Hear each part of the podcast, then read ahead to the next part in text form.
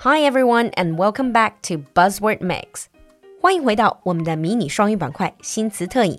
短短几分钟，让不同段位的你掌握最新最地道的英文谈资。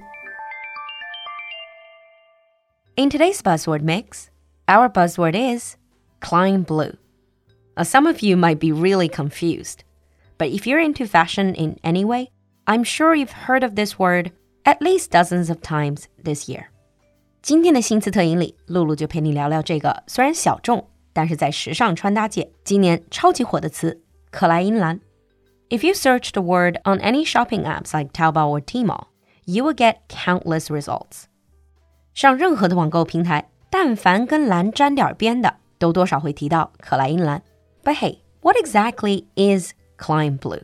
We have to start with the French artist Yves Klein. 究竟什么是克莱因蓝？我们就要从法国艺术家伊夫·克莱因说起。Born in 1928, Yves Klein was a French artist and a leading member of the French artistic movement called Nouveau Realisme. 他是法国新现实主义的领军人。He was also a forerunner of minimal art and pop art，也是极简主义艺术 minimal art 和波普艺术 pop art 的先驱。 but Yves Klein is particularly famous for one thing of his International Klein Blue. 而他最出名的就是以他名字命名的这种颜色，叫做 International Klein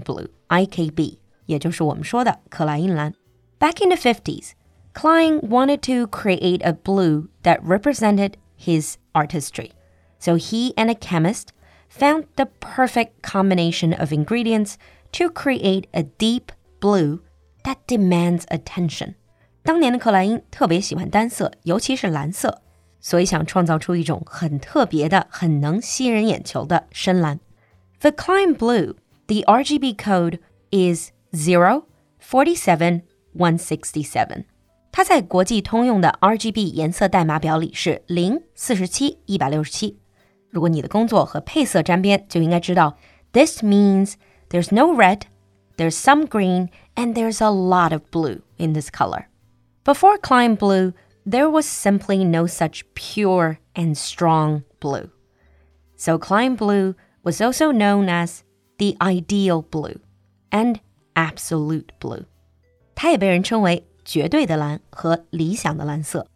In 1957, Klein exhibited eight paintings of the same size and painted in this same Klein blue at the Milan Art Exhibition. And this was the first time that Klein Blue appeared in front of the world. 一九五七年，在米兰的艺术展里，伊夫克莱因用八幅同尺寸的单色作品，向全世界隆重推出了克莱因蓝。And in 1960, he registered the paint formula under the name International Klein Blue. His inspiration for this famous blue is linked with his pursuit of monochromatic work.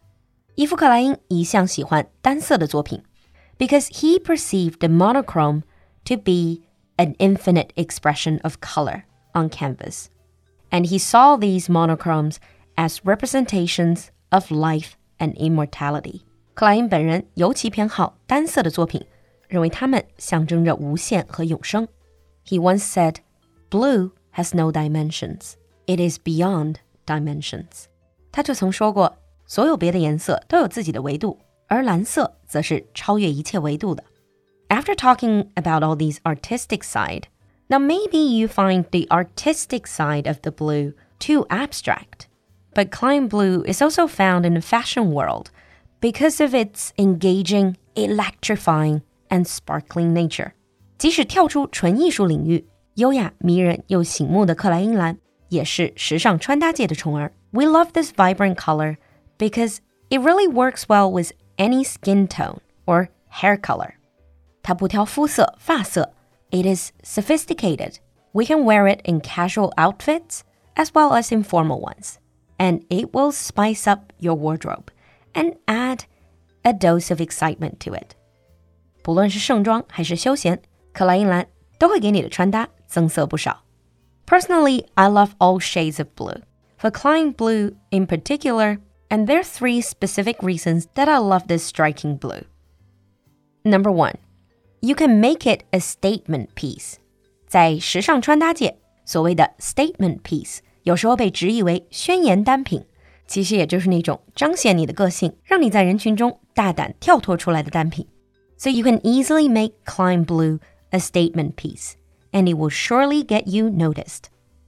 Number two, it lightens up your skin and flatter your skin tone. 它可以帮你提亮肤色，让你的气色看起来更好。And of course, number three, it is generally quite slimming and versatile. 同时，它有显瘦百搭。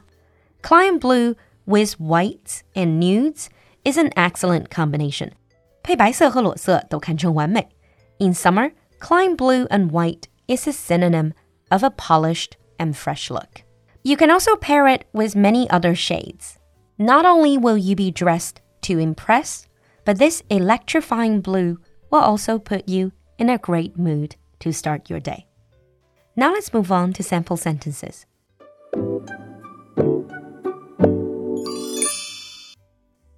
Sample 1. The striking Klein blue pairs very well with white. The striking Klein blue pairs very well with white. Sample 2. You can easily dress up or dress down with Klein blue. You can easily dress up or dress down with Klein Blue。你听懂了吗？关注露露的英文小酒馆，来获取更多拓展内容。